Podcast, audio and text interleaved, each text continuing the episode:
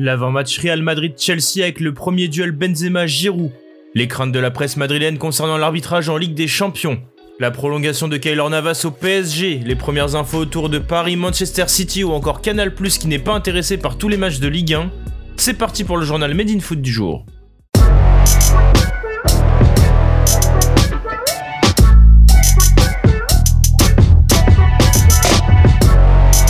C'est donc ce mardi que les chemins de Karim Benzema et d'Olivier Giroud vont se croiser pour la première fois.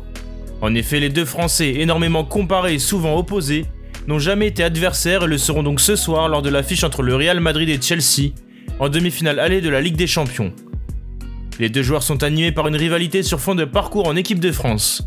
D'un côté, KB9, star du Real Madrid et adulé en Espagne, mais banni de son équipe nationale, de l'autre Olivier Giroud, souvent remplaçant avec les Blues, mais surtout titulaire indiscutable avec la France. Pour cette rencontre, pas le choix, les deux équipes doivent faire une bonne performance dès le match aller pour espérer rejoindre la finale de la Ligue des Champions. Chez les Madrilènes, Ferland Mendy et Sergio Ramos sont absents, tandis que Kovacic est forfait côté Blues. Le milieu croate ne retrouvera donc pas son ancienne équipe ce soir. Si Benzema est pressenti pour être titulaire et capitaine, Olivier Giroud devrait débuter la rencontre sur le banc des remplaçants. Mais bizarrement, la presse madrilène n'est pas sereine pour cette affiche face à Chelsea. Toutefois, ce n'est pas l'adversité des Blues qui inquiète les Espagnols, mais plutôt l'arbitrage de cette rencontre.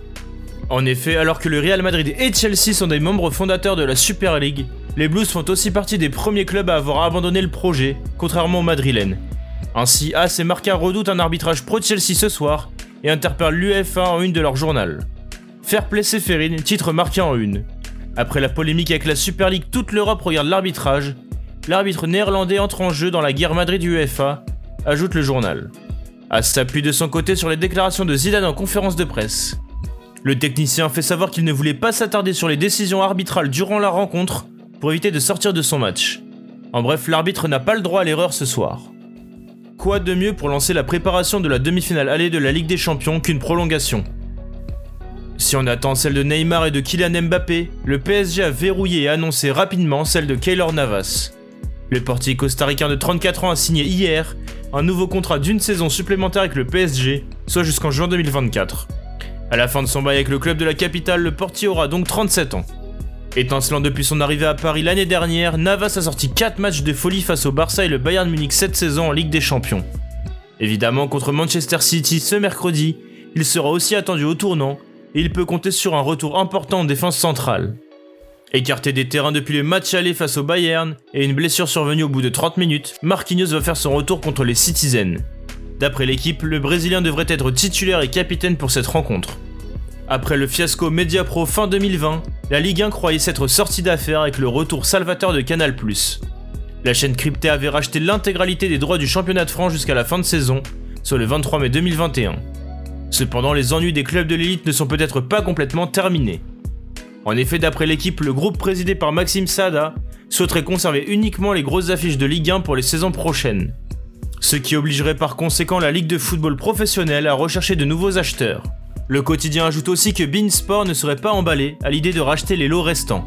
Vincent Labrune et ses partenaires auraient déjà noué des contacts avec la plateforme de streaming britannique DAZN afin que cette dernière achète les rencontres mineures du championnat. Enfin, on termine ce JT par l'actu bordelaise.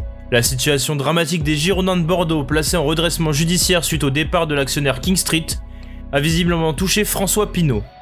Dans une lettre ouverte publiée sur Sud-Ouest, le propriétaire du Stade Rennais a lancé un appel au monde du vin, notamment auprès de ses homologues propriétaires de grands crus bordelais. Comme tous les Français amoureux du foot, je suis ému à l'idée de voir les Girondins de Bordeaux en risque de disparaître. J'appelle donc mes collègues propriétaires à se réunir afin de préparer un projet de reprise des Girondins, a notamment déclaré l'homme de 84 ans. Le Bayern sait rebondir. Alors quand Flick a annoncé qu'il quittera le Bayern à l'issue de la saison, les Bavarois ont déjà trouvé son successeur avec Julian Nagelsmann. En effet, le génie allemand de 33 ans va quitter Leipzig cet été pour entraîner le Bayern Munich. Julian Nagelsmann quittera le RB Leipzig le 30 juin 2021 après deux saisons réussies.